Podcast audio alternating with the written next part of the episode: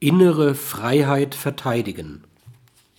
Systemkritik bedeutet nun keineswegs eine universelle Ablehnung unseres Staates und seiner Ökonomie.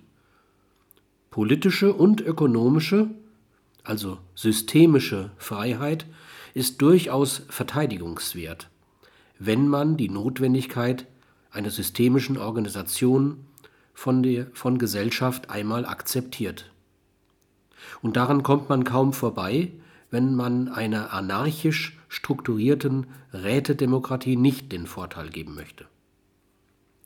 Aber es gilt, gegen die Ansprüche des Systems personale Freiheit zu verteidigen, die durchaus im Widerspruch zur systemischen stehen kann.